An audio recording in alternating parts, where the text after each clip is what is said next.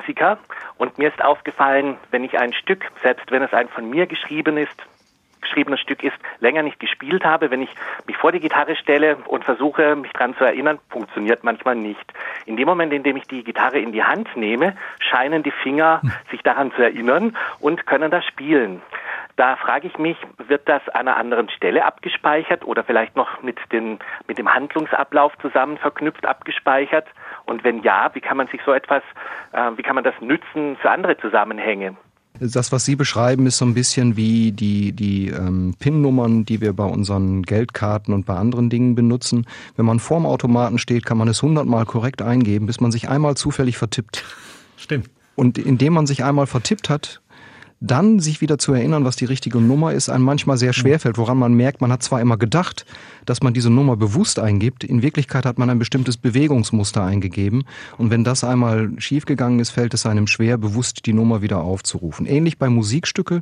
Musikstücke werden natürlich assoziiert über den Namen, vielleicht bei Ihnen, wenn Sie es selber geschrieben haben, über die Stimmung, in der man es geschrieben hat, was man ausdrücken wollte, welche Systeme man verwendet hat, um es zu schreiben und, und, und. Aber sie werden eben auch über die Bewegungsmuster des Spielens eben in dem Fall einer Gitarre mit abgespeichert. Das heißt, man hat hier eine weitere Assoziation.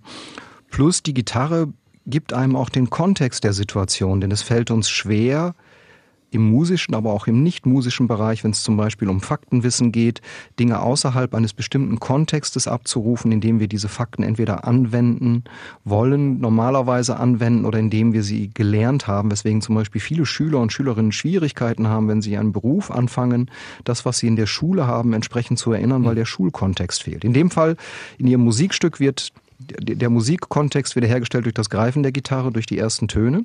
Aber dann passiert noch etwas anderes dazu. Auch wenn Ihnen die Bewegungsmuster selber geholfen haben, es zu erinnern, ist es jetzt wiederum Ihr Gehör über den auditorischen Kortex, über die Musikanalyse, der Ihnen jetzt auch signalisiert, hey, das ist ja das Lied, wonach du gesucht hast. Beziehungsweise manchmal ist es das auch eben nicht gleich.